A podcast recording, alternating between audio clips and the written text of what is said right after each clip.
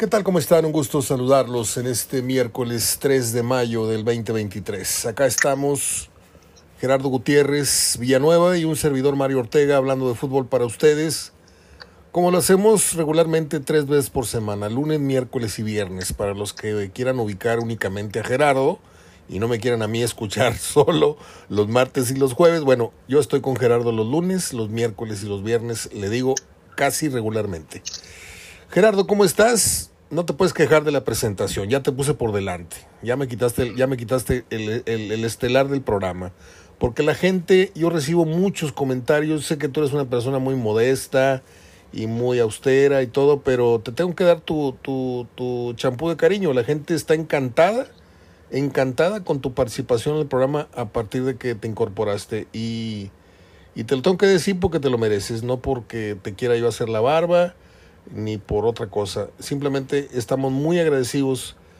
Eh, a mí me agradecen y yo te lo agradezco a ti de, de, que estés aportando, pues no me gusta mucho manejar este término, pero tantas exclusivas que nos has dado, tantas anticipaciones, tantas cosas que, que solamente tú ves venir por el conocimiento que tienes del arbitraje y del juego en sí. Advertiste muchas cosas del Chima Ruiz, que si no le ganaba este, que si iba a ir, etcétera. Yo desde que agarró el cargo dije que no iba, no iba a durar, pero tú fuiste muy, muy preciso, muy quirúrgico en, en, en ciertos temas. Bueno, después de esta larga introducción, paso a saludarte. ¿Cómo estás, Gerardo? ¿Qué tal, Mario? Muy bien, gracias. Buenas tardes y de lo que dije nada. Ok, perfecto. Ya ven, es muy modesto. Agradezco mucho. bueno, la retroalimentación es muy buena siempre. Sí, sí. Me da gusto, me da gusto este, oírte de buen humor, Gerardo. Siempre andas a las carreras y muy estresado y, y, te admiro mucho. Te, te, te, te, quiero y te admiro mucho porque pues estás como de la película. Ya llegué vieja, ya me voy vieja andas de la seca a la meca, de, la oficina a la pizzería y luego a dejar a tu señora y luego a llevar a tu papá al hospital y, así anda, ¿no?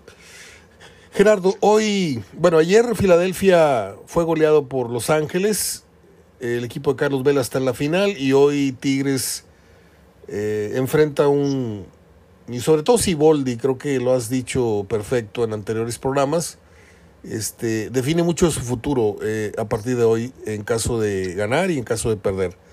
Hoy se juega el boleto Tigres para la final de la Conca Champions que iría contra Los Ángeles. Quiero toda tu radiografía, quiero toda tu perspectiva del partido. Sí, Mario, es una semana, como dices, en que se juega mucho.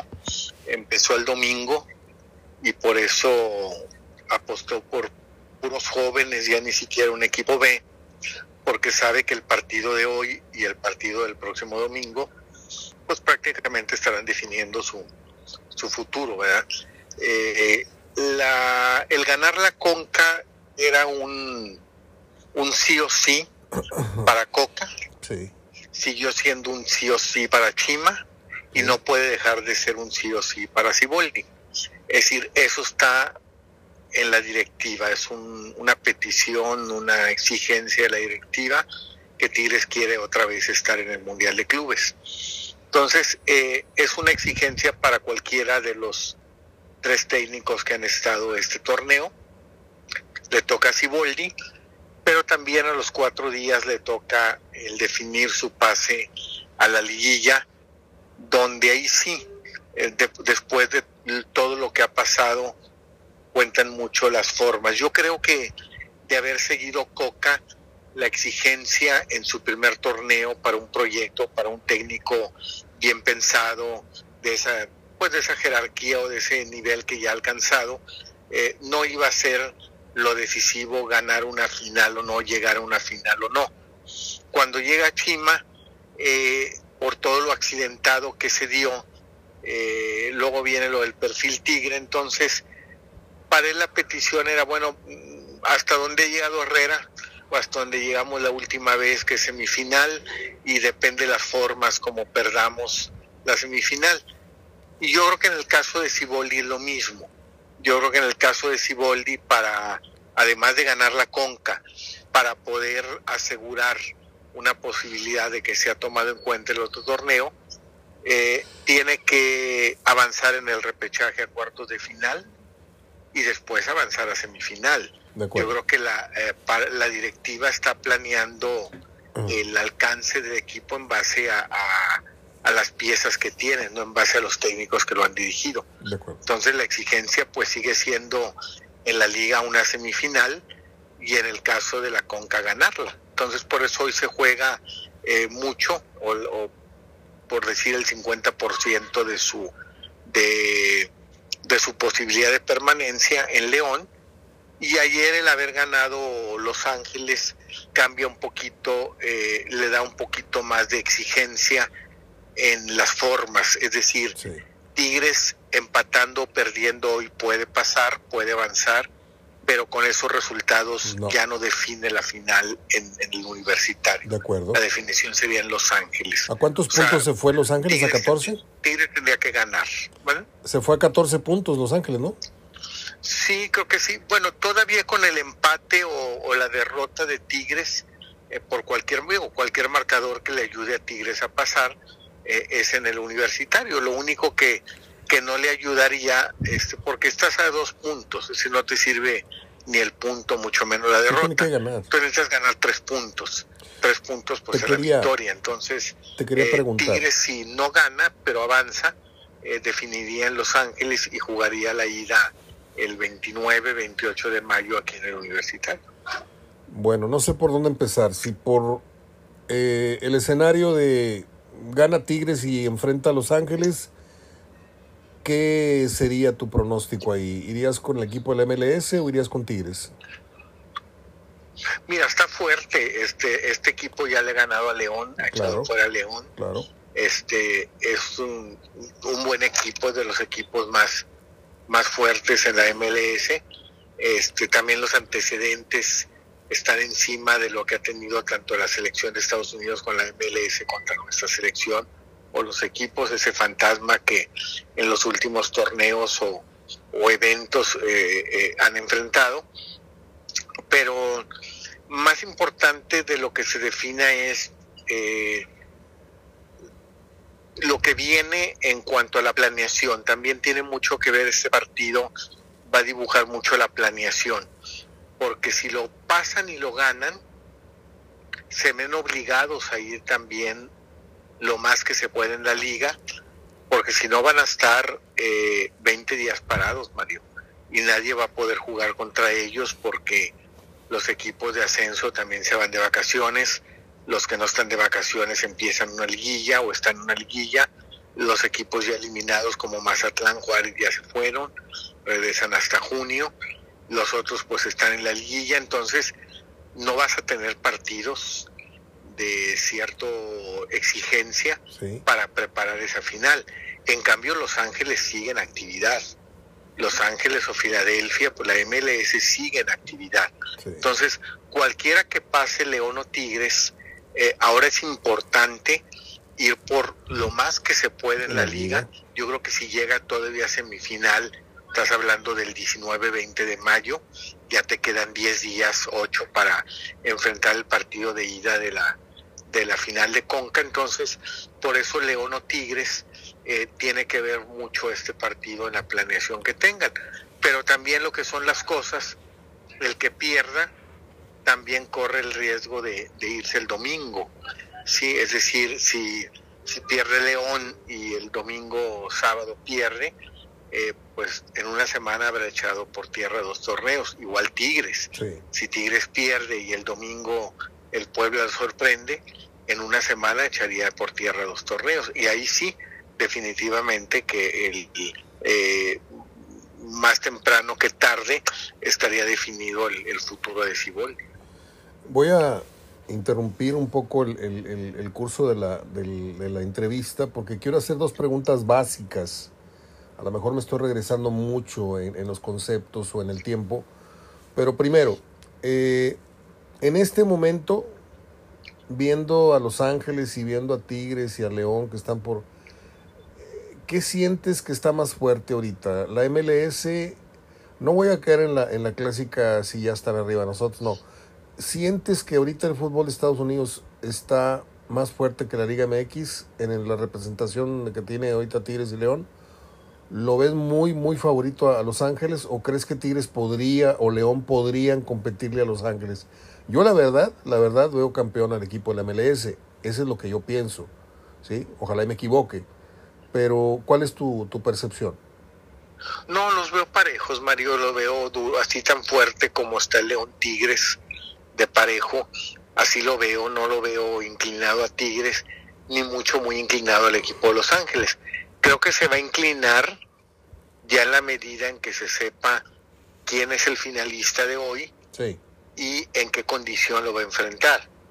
Definitivamente que el que enfrente la condición de cerrar en casa, ese va a inclinar un poquito la, balanza a su favor dentro de lo parejo que está. Si es Los Ángeles el que define en su casa, ya sea sobre León o Tigres, va a tener la ventaja del cierre allí y si es Tigres, pues va a tener la ventaja Tigres del cierre en su cancha. Por ahí va, por ahí va mi, pronóstico. Yo, yo veo final en Los Ángeles, final final. Y la otra, que le voy a cargar, me voy a cargar, eh, le voy a tal vez caer gordo a, a, más de uno que le va a Tigres, pero tengo que hacer la pregunta porque nunca te la he formulado. ¿Desde cuándo le empezó a interesar a Tigres un torneo que denostó durante mucho tiempo en la era del Tuca y que ahora es una obsesión. Ya probaron lo que es cruzar el charco, hacer un gran papel, superar lo que hizo Monterrey en una sola oportunidad, aunque a mí en la final me quedaron debiendo muchísimo. Este, yo me quedo más con el partido que hizo Monterrey con Liverpool que el papel que hizo Tigres contra el Bayern en una final. Pero ya eso es cuestión de gustos y no me importa que me digan lo que me digan, que si soy rayado, que si no. Es cuestión de un gusto futbolístico. Pero yo te pregunto, fue que le picó la cresta a Monterrey con tantos títulos de, de, Conca Champions? ¿Y, por qué cambió de parecer entonces Tigres eh, con respecto a este torneo? Mira, Mario, hay, hay que ver una cosa. Este, en, en, la era anterior, el Tuca era el que decidía. Ajá. ¿sí? Entonces, si él decía no me interesa la Conca, pues no, le interesaba la Conca a toda la institución. Malamente, ¿eh? porque creo que las instituciones por encima de todo y las instituciones deben trazar su plan y contratar su técnico en, base a su plan. Entonces, cuando Tigres estaba gane y gane ligas, o empezaba a ganar ligas y ya tenía la oportunidad, porque acuérdate que la liga es lo que te da la oportunidad de ir a la conca. De acuerdo. Entonces, cuando Tigres empezó gane y gane ligas, entonces empezaron a venir las oportunidades para la conca. Sí pero Tigres estaba entusiasmado coleccionando ligas o ganando ligas, ganando torneos caseros, ¿sí? Entonces decía, pues una cosa u otra, y se iba por la liga. Y es un torneo que no nada más a Tigres, en cualquier ámbito en México, eh, tendemos a ser muy caseros, tendemos a ver lo nuestro, este, pero no vemos más allá.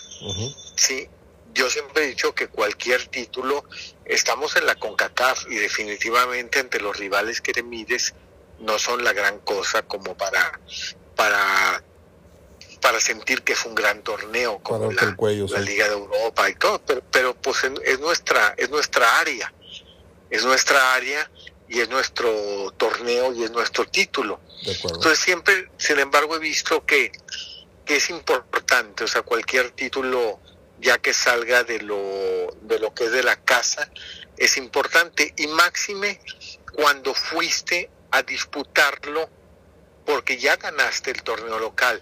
Si fuera por invitación, Mario, como era la Libertadores, que a veces invitaban a la América estando en los peores momentos, o a Chivas siendo un desastre este, en la liga, eh, te lo valgo.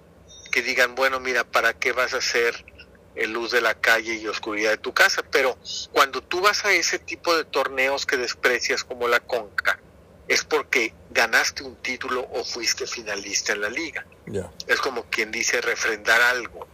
Entonces Tigres pues se acostumbró a, luchar por lo de la casa, este, no me interesa lo de fuera, no me interesan las concas, pero yo creo que a la directiva, porque este torneo lo está pidiendo la directiva, cuando llegan a su primer torneo y, ven todo lo que produce a nivel mercadotecnia, a nivel interés y sobre todo, habiendo estado tan cerca de un título, pues es cuando interesó o, es cuando la directiva dice eh, ya lo hago exigible, pero pero no porque la directiva ahora sí y antes no, Mario. Acuérdate, son directivas diferentes.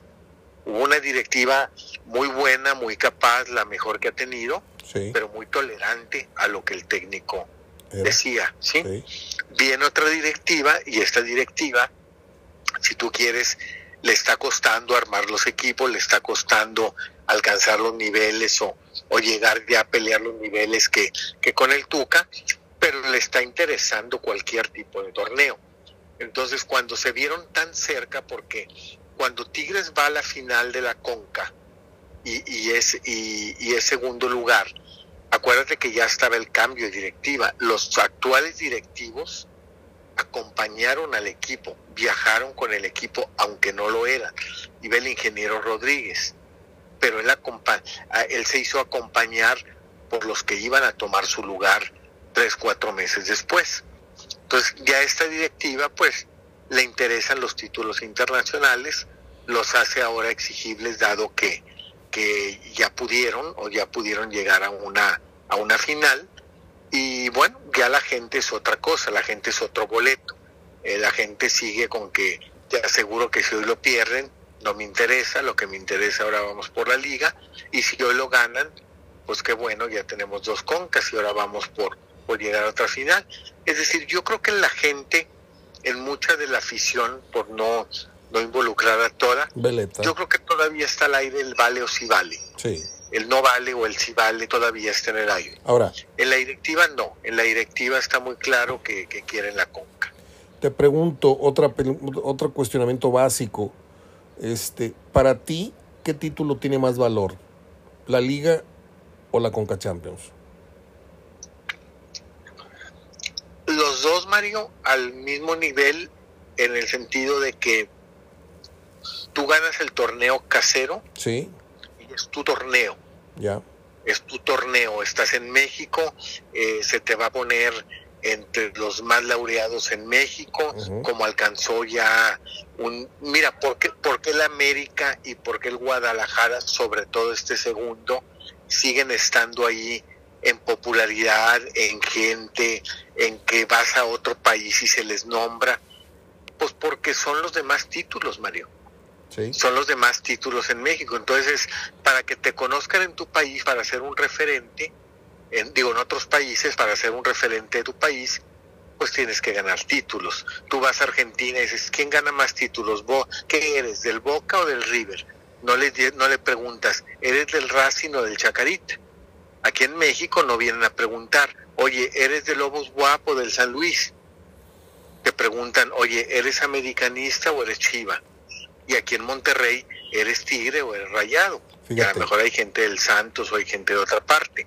Y a nivel internacional, ese es el título que nos queda a nosotros. O sea, a nivel con CACAF, ese es el título que nos toca pelear.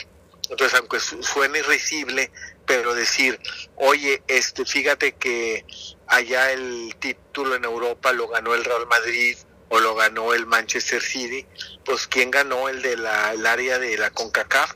Pues México, y el Monterrey o Tigres. Y nuestros rivales serán de risa, o sea, serán eh, equipos semi-amateurs, digo semiprofesionales, pero es lo que nos toca. Entonces, finalmente, para la FIFA, para la CONCACAF, eh, eh, es lo que nos da valor. El, el título de CONCACAF es lo que nos da valor el, el que estés bien en CONCACAF es lo que te hace que te siembren en un mundial. Cuando toman una cabeza de serie y dicen, voy a tomar una cabeza de serie de CONCACAF, pues toman el que fue mejor, como alguna vez ya en un mundial fue Estados Unidos sobre nosotros, que fue cabeza de serie y nosotros no. Entonces, los dos títulos, uno para el ámbito internacional, el otro para el ámbito nacional, para mí tienen el mismo, el mismo valor. Fíjate, este, para que veas que hice la tarea y para que nos demos una idea, porque a veces pensamos que la distancia entre Monterrey o Tigres y América, o Tigres y, Chivas y América, este, es cuestión de cinco o siete títulos van adelante. No. O sea, si sumamos los títulos eh, locales e internacionales, Tigres tiene 14 y Monterrey tiene 14. ¿sí? Y el América tiene 35 títulos entre Liga y, y Concas y esto y lo otro. 35 de América, 26 de Chivas, corrígeme si estoy mal, 24 de Cruz Azul, 18 Toluca, 18 títulos León y vienen con 14 Pumas, Tigres, Monterrey. Luego viene Pachuca con 13, Necaxa con 12, Atlas con 12 y Puebla con 10. O sea que hay mucho camino y yo creo que, insisto, lo he dicho tranquilamente los últimos 10 años, si Tigres y Monterrey no aprovechan esta bonanza económica, este, este boom que en toda la historia del fútbol que yo recuerde, nunca se había eh, ha vivido ni en lo económico, ni en lo mercadológico, nada, nada comparado con esta era que estamos viviendo. Y me parece que en el caso de Monterrey, porque Tigres ya tuvo su era de, de títulos consecutivos, yo siento que Monterrey le falta aprovechar junto con Tigres porque yo veo que eh, la liga está para cinco equipos nada más. Últimamente creo que la liga está realmente para Tigres, Monterrey, América, este, Toluca, León, o Tigres, Monterrey, América, y, y párale. O sea, por la Cruz Azul no lo vemos, a Toluca tú lo has dicho, inconstante, hoy parece que, que toca la puerta, pero no se ve como el favorito al título, puede ser que, que en la liguilla de la sorpresa, pero yo siempre he pensado que la distancia todavía es mucha. Tenemos actualidad, tenemos grandeza actual, pero a la hora de sacar las cuentas, ¿qué me debes y cuánto te debo? Pues 14 contra, contra 35 y 14 contra 26 de Chivas, 35 de América, es todavía un madral, perdón por el término, es muchísima la, la, la diferencia y, y por eso hay que ganar todo, ¿no? La liga y la conca. Sí, sí, sí, y son los más importantes. Si así me preguntas, eh, la Copa o la Interamericana, ahí te diría no porque no siempre se juega. Acuérdate que la Copa se hace nada más por motivos económicos, cuando los directivos les queda un hueco en el calendario y se les ocurre, ¿sí? Pero no es constante. Y ahí, y ahí se cuentan las copas y son valiosas. Antes el torneo de copa en los 70 para atrás era el mismo nivel de una liga. De acuerdo. Sí y después ya en los 80 se empezó a meter en lo económico, cuestiones de, tipo comercial. Entonces, eh, yo creo que, que, ya si hablamos de la Copa o Interamericana, pues se juega de vez en cuando, cuando se puede o cuando se quiere. Pero lo que es la Liga de Campeones de CONCACAF, el título de CONCACAF y lo que es el, la liga en el país respectivo, en este caso en México, pues son los más constantes y son los que, eh, por eso digo que yo pongo en el mismo nivel. Gerardo, eh, aclárame o, sácame de la duda. Yo eh, humildemente te digo, siendo niño incluso, pero yo me acuerdo que vi fútbol antes de que iniciara la década de los setentas porque iba con mi papá, íbamos a ver al Oro, al Necaxa, al Pachuca, y, y era, era un picnic porque no había gente en el TEC. Pero yo, el primer partido que a mí me marcó frente al televisor y en donde ya empecé yo a, como tú, a, recortar columnas, a recortar fotos, a tapizar mis libretas de la escuela con fotografías en blanco y negro y, sepias del esto, fue en aquella final del, del, México 70 que le gana América al Toluca. ¿Ese torneo fue liga o fue una final de copa? No, fue liga, Mario, más que todavía no iniciaban las liguillas. De acuerdo. Era el, nomás los dos líderes de cada grupo disputaban la final directamente. Muy bien. Y ya a partir del siguiente torneo, ya fue cuando se hizo la liguilla de, de cuartos de final, de semifinal, de final. De acuerdo. Pero antes, antes de los setentas, antes de los setentas, el campeón era el que era el primer lugar. De acuerdo. Después del mundial, o, el, o cuando estaba el Mundial de México, se decidió poner las liguillas. Pero antes de poner una liguilla se definió, bueno, eh, el que quede líder de cada grupo. Acuérdate que era el grupo Pares y el grupo Nones. Sí, Y luego o el grupo Pirata Fuente y el grupo Juan Carreño. De acuerdo. ¿sí? Y ya después de los 70, 71, 72, empezaron lo de los cuatro grupos. Y ya era grupo 1, grupo 2, grupo 3, grupo 4. Y ya entonces empezó a hacer la liguilla vía eh, cuartos de final, semifinal y final. Muy bien. Sí, me acuerdo muy bien de ese, de ese partido y me acuerdo que el uniforme de la América me gustaba mucho, calzón celeste, camiseta color crema, el escudo del América en círculo en el pecho, en el mero centro, no había publicidad y ahorita pues... No, la publicidad empezó en los ochentas. Sí. Empezó ya, ya, ya con, con la era de Jorge Lankenau, porque el que lo quiso iniciar fue Atletas Campesinos. Para allá iba. Ahí los primeros años de los ochentas y y, con el tra con el tractocamión y se lo quitaron. Yo tengo esa camisa. Yo tengo esa camisa. No este sé no sé quién se la dio a mi papá. Mi papá me daba todas las camisas a mí. Y, y es una camisa como del río Santa Catarina, o sea, de algodón, con un, con un tractor en el mero pecho, cuello verde, mm, vivos en las mangas en verde y blanca la camisa este, pero muy, muy simpática. Y ahí la tengo como un recuerdo y como una cosa valiosa que algún día la voy a subastar porque es original. Y de esas camisas del Atlético Campesino, Atletas Campesinos, jugó Cuellar ahí, me acuerdo. Este, pues, ¿qué más, Gerardo? Ya hablamos de, de este radar, el que tenemos al partido de hoy. Eh, el repechaje, ya se anunciaron los, los horarios se esperaban, sábado 7 y 9 y domingo algo así. Este, 5 y 7 el sábado y domingo ¿qué? el sábado por lo de la pelea y, y 7 y 9, 10 el domingo. ¿A ti te llama la atención el box? No, Mario, me llamaba la atención cuando, cuando las televisoras no eran dueños de boxeadores, sí me llamaba la atención. No me gustaba, mi papá fue boxeador eh, profesional este cuando estaba cuando organizaba las peleas Don Chucho la arena estaba donde está la antena de sí sí sí sí. bueno donde estábamos en radio sí, sí, sí, esa antena donde estábamos esa cuadra de Treviño Carlos Salazar eh, Cuauhtémoc eh, la que está por atrás también sí. era, era una arena sí. De acuerdo eh, fíjate que entonces tu este, papá y pues peleaba mi papá. Tu papá y mi papá se dieron a haber conocido porque mi papá tuvo que ver mucho con, con fue referee, fue boxeador, pero no fue profesional. Él nada más anduvo ahí en los guantes de oro, pero tuvo que ver mucho con la asociación de box. Mi papá le ayudó a hacer la campaña en la zona norte a, José Sulaimán, por eso cuando yo fui a cubrir junto con el Yoyo Guerra, en paz descanse, un, señor que voy a, llorarle y extrañarle toda mi vida porque era una celebridad del boxeo y aparte me quería como, como si fuera yo su sangre me hizo favor de acompañarme a varias peleas, a, comentarlas en Las Vegas. Y, esos dos señores, Mario Ortega y, José Juan Guerra, impulsaron la carrera política en el boxeo de, de Sulaimán y luego por eso a nosotros nos puso alfombra roja cuando fuimos a Las Vegas, cuando supo que yo era hijo de no sé qué, dijo, este es hijo del chat. Una, una historia muy larga. Este...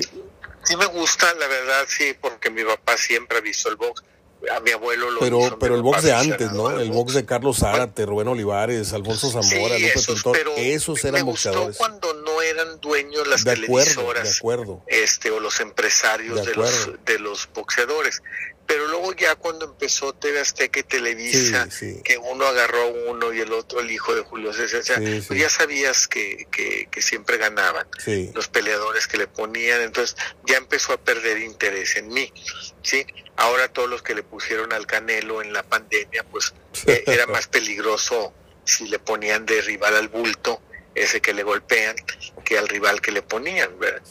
Entonces, antes sí me gustaban, como que estaban más, más seleccionadas con quién vas a pelear, y ahorita por, por impulsar la carrera de un boxeador, eh, te ponen de repente una rachita de a cualquiera para que sumes este pues peleas o knockout entonces eh, no me no me disgusta si por ejemplo el sábado sí le prestaré atención quizá no ver la pelea pero estar quién ganó y si no hay fútbol a lo mejor la voy a, poner un rato, pero ya no me entusiasma mucho como, como antes, ¿verdad?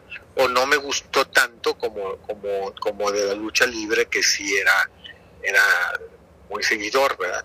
este, pero, pero bueno, los juegos los pusieron temprano, los pusieron de, de 5 y 7 para la pelea de las nueve y media 10 y el caso del domingo, pues sí los pusieron demasiado tarde. Eso es lo que quiero oír, que le dieron al traste a Tigres, porque es muy tarde el domingo, Mario. nueve de las nueve, diez de la noche es demasiado tarde para una ciudad que al otro día amanece trabajando. O sea, si el domingo a las seis, a las siete es un horario que está muy desacostumbrada la gente, ahora el domingo a las nueve, quince de la noche este ahí te encargo nos cargan la mano porque saben que aquí nos cargan la mano Gerardo porque saben que aquí estamos muy enfermitos de fútbol. Y si lo ponen a las 10 de la noche cura lo que se llena el estadio. Eh, te iba a decir eh, todo el tema del boxeo salió porque pues voy a ver los juegos y, y, te invitaría pero sé que no vas a venir porque tienes trabajo pero voy a voy a después de algunos meses y ya me siento un poco mejor este, para estar parado dos horas, tres horas, eh, voy a poner eh, muchas cosas en el asador y vienen dos muy buenos amigos de la, de la escuela este, y pues sería un honor tenerte acá, pero yo creo que es difícil, ¿no? Siempre estás invitado cualquier sábado, siempre, siempre, siempre. Como le digo mis amigos, ustedes lleguen y, aquí se hace el, asado sin previo aviso. Este, siempre tengo con qué armar una carnita asada. Eh, el otro día hablamos de lucha libre, entonces eso eh, suspende la pregunta que te iba a hacer, ¿cuál es tu deporte alterno? Yo sé que eh, tu primer amor a lo mejor fue la lucha libre, pero en este momento, si no hubiera fútbol, porque yo siempre lo he dicho, mi, mi, mi, mi deporte favorito, y me voy a parecer mucho a Carlos Vela, pero mi deporte favorito es el tenis, por encima del fútbol. A mí me emociona mucho el tenis se me hace un deporte más justo, se me hace un deporte de valores, se me hace un deporte de, muchas cosas que se ponen a prueba. Las, las, crisis que pasa un tenista de un set a otro, andan muy bien, te entra el primer saque y luego de repente no te entra ni un y dobles faltas y eh, pero para ti cuál es el deporte alterno al fútbol que tú dices no me pierdo este evento, no sé si se trate de la Fórmula 1, si se trate de la gimnasia, si se trate de Tú dime. No, es la natación, Mario. En las Olimpiadas es lo único que veo, la natación veo todo, todo lo, desde que empieza hasta que termina la natación. Me gusta mucho, eh, lo practiqué mucho desde los 8, 6 años y luego lo dejé un tiempecito, pero lo retomé como a los treinta y tantos años. Me acuerdo. Y ya no lo solté hasta la pandemia.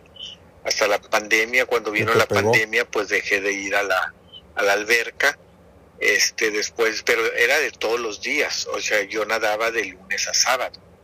Eh, ¿Qué distancia nadabas? Todos los días. Así estuviera a menos dos grados, eh, así estuviera a 40 grados. ¿Dónde nadabas? ¿Aquí en Los Dorados?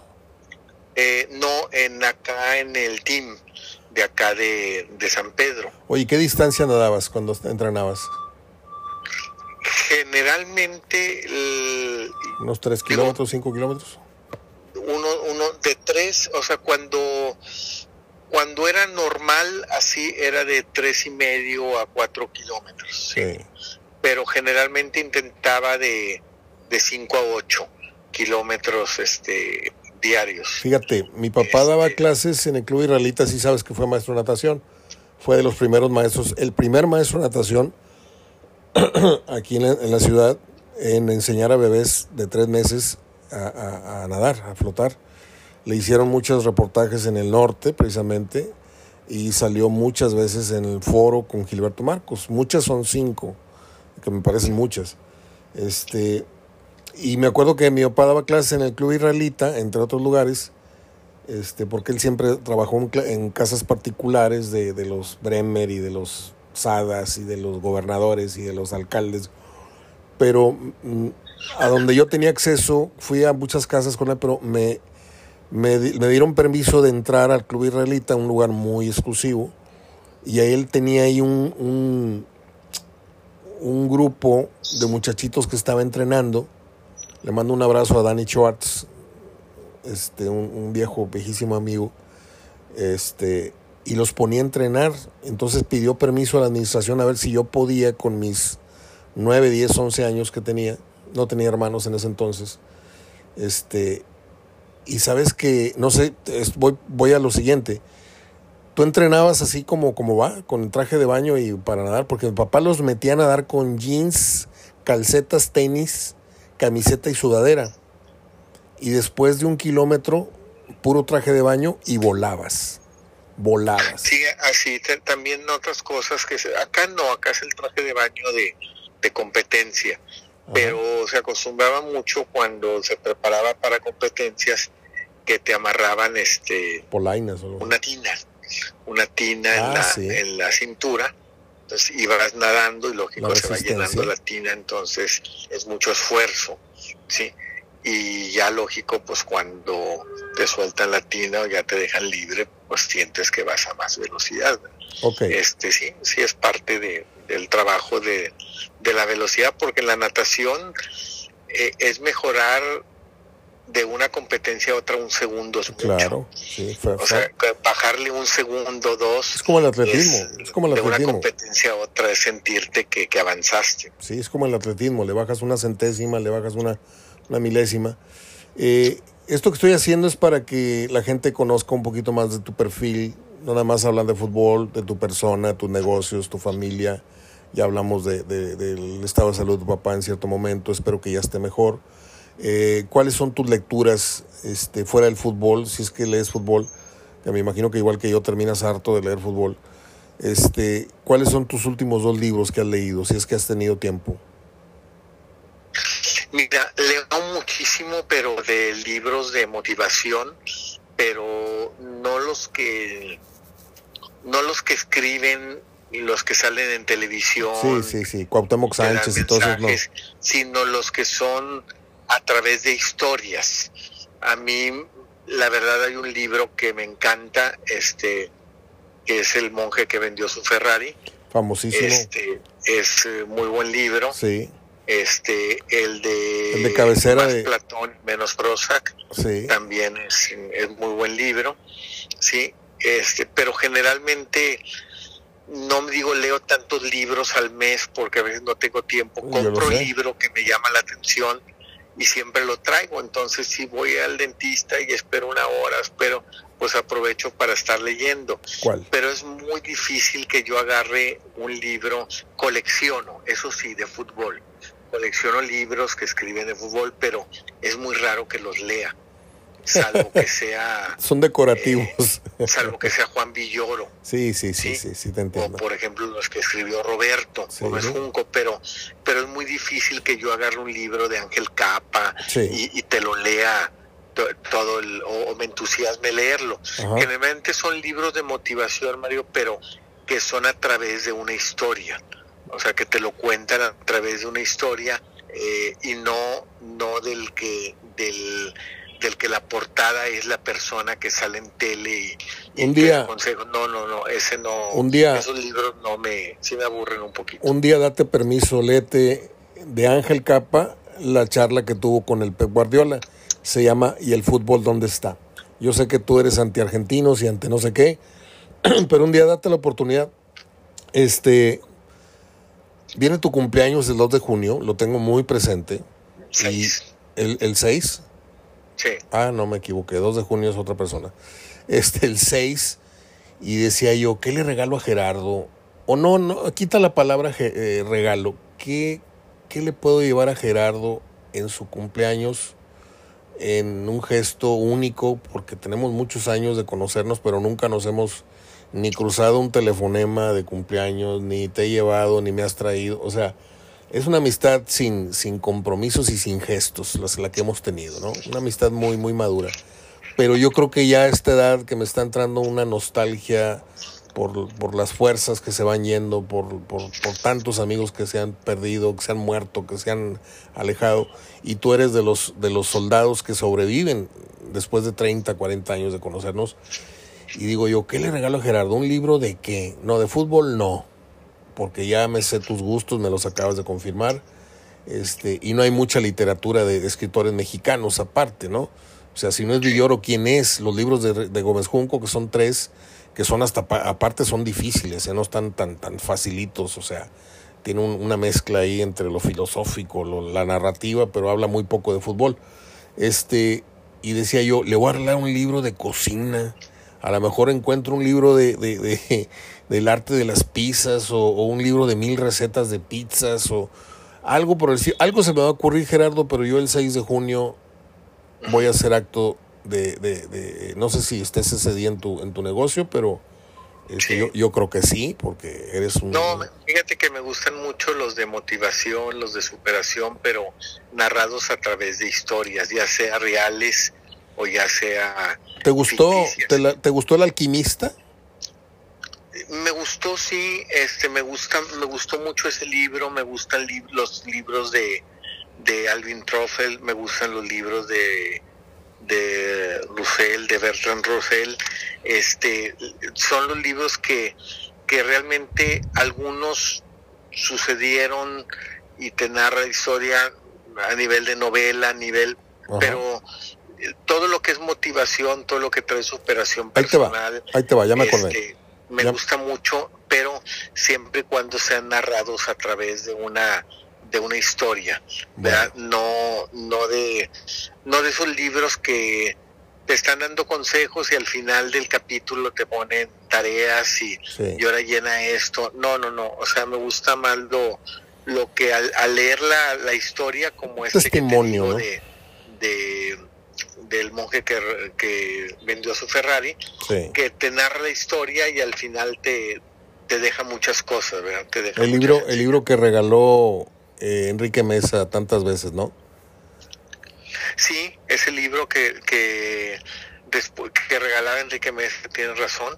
Este, ¿A mí me lo regaló? No, no, fíjate que no. No, este, me llamó la atención porque cuando voy a las tiendas, esas de los no, te digo que a mí me lo regaló. Este, que vende mucho libro. Este, voy, me gusta mucho acercarme a los libros y lo que veo que está a la vista, el que me llame la atención lo compro. Y no lo leo luego, luego, digo, lo compro y cuando tenga la oportunidad lo leo. Los que sí colecciono, tengo más libros eh, de fútbol, todos los que salgan de fútbol y todo, pero ahí los pongo, es más, algunos hasta ni los abro, rara vez los leo, salvo como te digo los de Juan Villoro y los de los de Roberto, pero pero ahí los tengo, digo. Yo ahorita, ahorita tengo 14 libros. Otro día me hacen referencia a ese libro, busco la página, pero tanto como sentarme a leerlos, este, ese tipo de libros, no. Ahorita tengo 14 libros así sin abrir, con el plástico. O sea, me, me arranco así como las mujeres compran zapatos y luego ni se los ponen. Yo compro libros, digo yo, algún día voy a estar postrado, incapacitado, paralítico y voy a empezar a leer todo lo que tengo así de tarea. ¿Sabes qué libro? No sé eh, si sepas que uno de los libros más vendidos en el mundo en este momento, yo lo tengo desde hace, ya va para tres años, lo estoy recomiendo y recomiendo, Los hábitos atómicos. Pero no creo que, si hay alguien que no necesita que le digan cómo adquirir un hábito, eres tú, porque eres un, un hombre de mucha metodología. Pero es un librazo, Gerardo, es un librazo. Los hábitos atómicos. Es un libro que en todo el mundo está, está teniendo una gran demanda. Ya veré qué se me ocurre, Gerardo. Este, y si no, pues te digo un pastel de tres leches. ¿Algo más que quieras agregar? No, bueno, pues esperar a ver. Hoy no hay fútbol esta semana, salvo los que tienen ah, repechaje. Los otros pues tienen que esperar hasta el siguiente siguiente semana. Yo creo que los más, eh, la atención está más puesta de los que van a disputar el repechaje en pues en León y Tigres porque ah, es el morbo, así como en una semana se les pueden ir dos torneos, en una semana también se pueden catapultar en dos torneos, ganar este y luego avanzar a cuartos de final. Pero, pero como decíamos, eh, está porque cualquiera de los que avance va a tener esa exigencia de, de, de pelear y tratar de ganar la repesca para que esos sean sus partidos llámese así, de preparación para la final del, del 28 de del 28 de mayo y del 4 de junio, que es cuando se, se disputa la final. Y que va a ser una etapa de pretemporadas cortas y muy interrumpidas porque ya apenas termina el torneo a fines de mayo cuando en julio ya es la Copa por primera vez la que van a jugar equipos de la MLS contra equipos mexicanos. Sí, entonces... Oye, por este, cierto... ahí hasta se va a interrumpir el torneo de liga también que empieza a mitad de julio, en la fecha 3, para las fases decisivas de ese torneo. Entonces, pues prácticamente nomás de primera semana de junio a, a última de junio es donde va a quedar el tiempo para la, la preparación de los equipos para la temporada siguiente. Por cierto, ¿viste la comparecencia ayer de Jesús Martínez con, con José Ramón, con Roberto Gómez Junco, con Hugo Sánchez, con De Anda y con el Caime Bien de Faitelson? Se presentó que ayer. Estaba, pero no alcancé a verla porque tenía una situación de llegar a mi casa rápido, pero vi cinco minutos Ya y sí me interesó mucho, pero no la alcancé a ver. Sí me interesaba mucho verla. No, no, está en YouTube, está en YouTube. Te la pongo ahorita. Veces sale en tele. Te la pongo ahorita, te la mando por WhatsApp, está en YouTube. Tengo ahí el, el link a la mano. Este. Otra pregunta que me viene, perdóname que te saque de- del fútbol otra vez a la cosa personal, porque a la gente le, le gusta que de repente conocer aspectos eh, de mi persona, de tu persona, de, de Verdirame, de la gente que, que me, rodea, de Diazaba, los de Goyo. Eh, yo conozco tu tren de vida, conozco, lo he dicho muchas veces, este, cuando a veces no podemos platicar al aire, digo, es que Gerardo tuvo un compromiso así, asá, se disculpa. Este, tú terminas muy tarde tus jornadas, entonces no te imagino yo llegando, este, poniéndote unos, unas bermudas, unos, unos shorts y prendiendo la televisión para, para ponerte a ver una película. Si cierras tu negocio a las 11, llegas a tu casa a las once y media, 12, los sábados, los domingos, los lunes. ¿Ves tú películas? ¿Te pones a ver? Yo te, yo te, esto lo llevo a, a lo saco a colación porque yo tenía un año, más o menos, cerca de un año, unos nueve meses, no, siete meses tengo, siete meses, qué triste, este, que no veía yo Netflix. Y pues donde me voy topando con una serie que se llama Pálpito, que es una serie colombiana. Híjole, picadísimo que estoy, pero picadísimo. Y yo te quería preguntar, ¿qué es lo que ves tú en televisión además de los resúmenes y los programas de opinión? ¿Te da Mira, en tiempo? televisión, en noticieros, películas no, porque películas me acostumbré a verlas en el cine. Ajá. Yo iba al cine cuando vivía mi mamá, yo iba hasta cuatro veces por semana. O sea, yo veía toda la cartelera. Sí, estamos de Sí, acuerdo. con ella unas dos y yo iba otras dos en, Sí. en una semana. Estamos de A mí me gusta ver toda la cartelera, ver, ver cine de todo. Sí. Este, el cine me gusta. Ahora, ahora voy con mi esposa. Sí, le gusta a ella también, afortunadamente.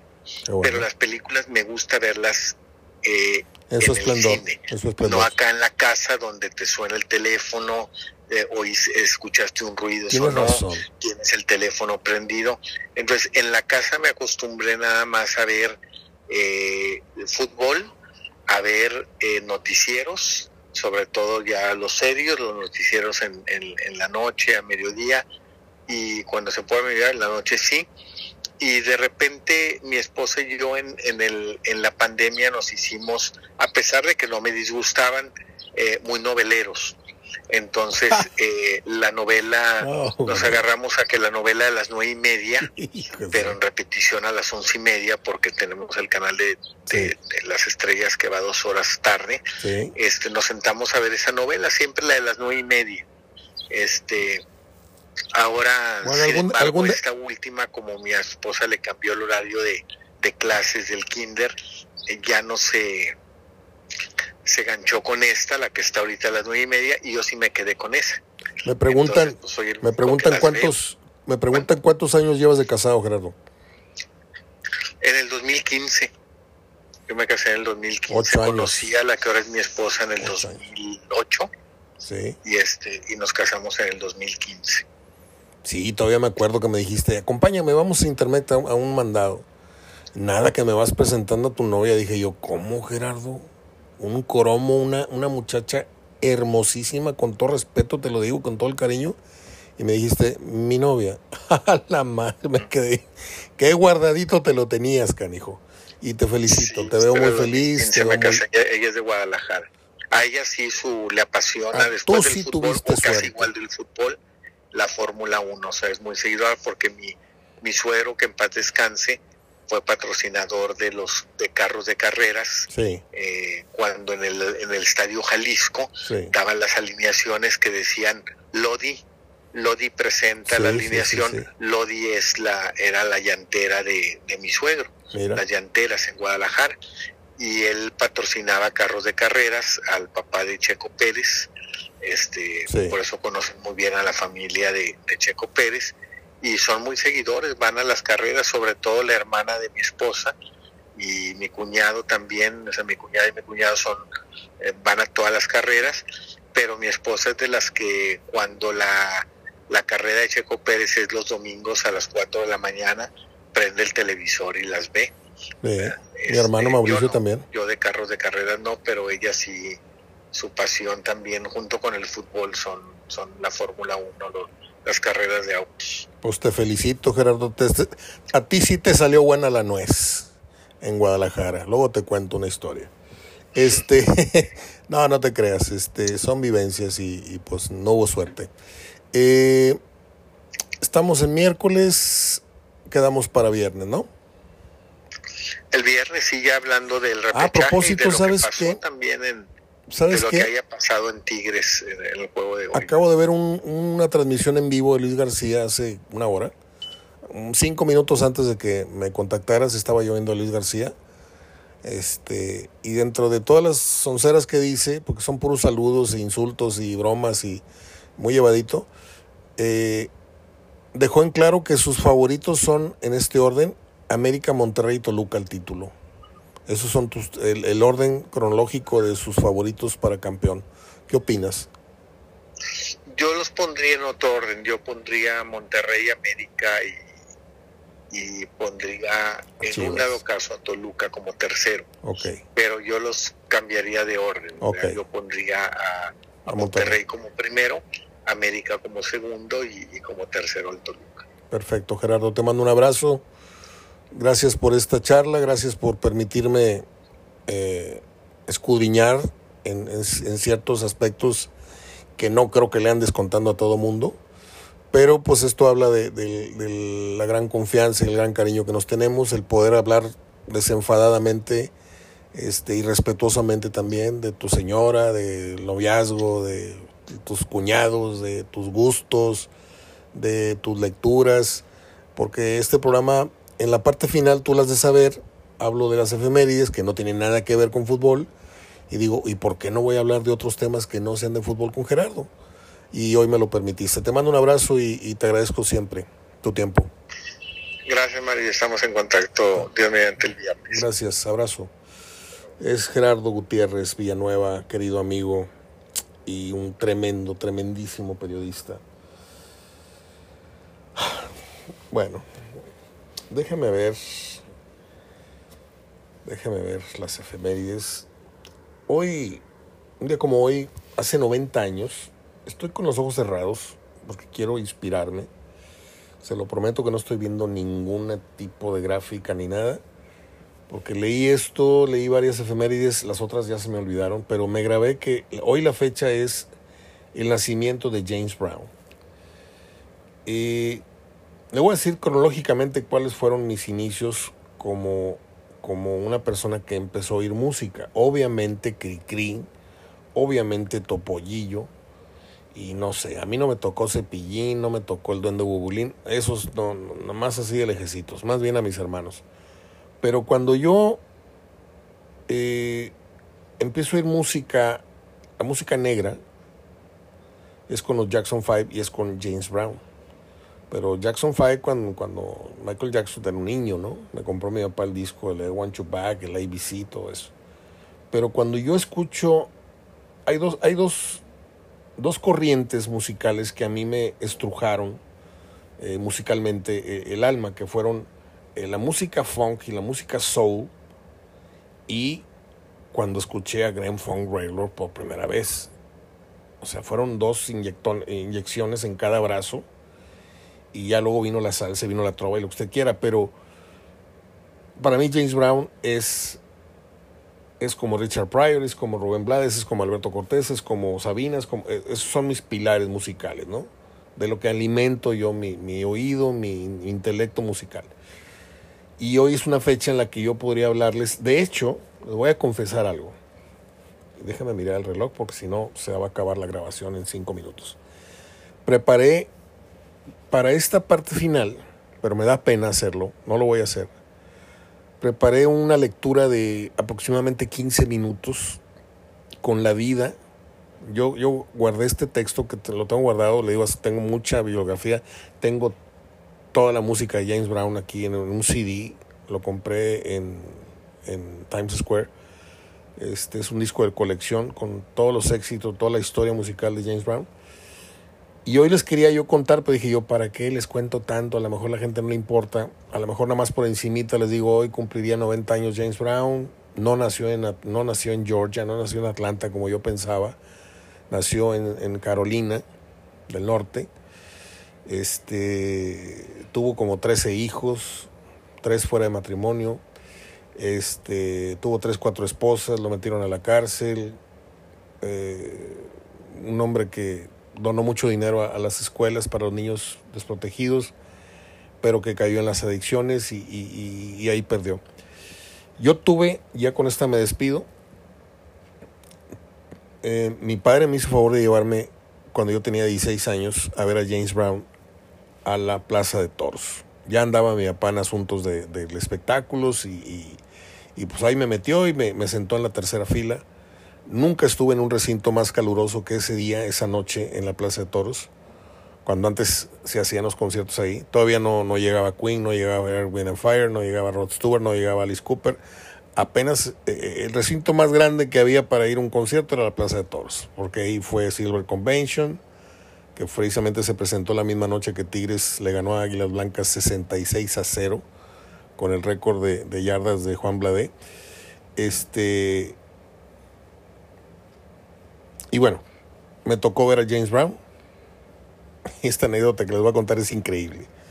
Se tardó, se tardó el inicio, la gente estaba encolerizada, este, y de repente sale una mujer despampanante, morena, con, morena de mi tez, no morena afroamericana, morena mexicana, con su cabellera negra, unos jeans a la cadera, una camiseta blanca, un ligo de fuera, dos, tres botones y empezó a hablar en, en, así un, español medio mocho. Eh, eh, esperen al rey, no tarda en salir el rey, ha tenido un contratiempo, no sé qué, no sé cuánto, y empezó a amenizar. Era mi prima hermana que venía con el contingente de James Brown, Rosa Irma Ruiz Aguirre, que en paz descanse.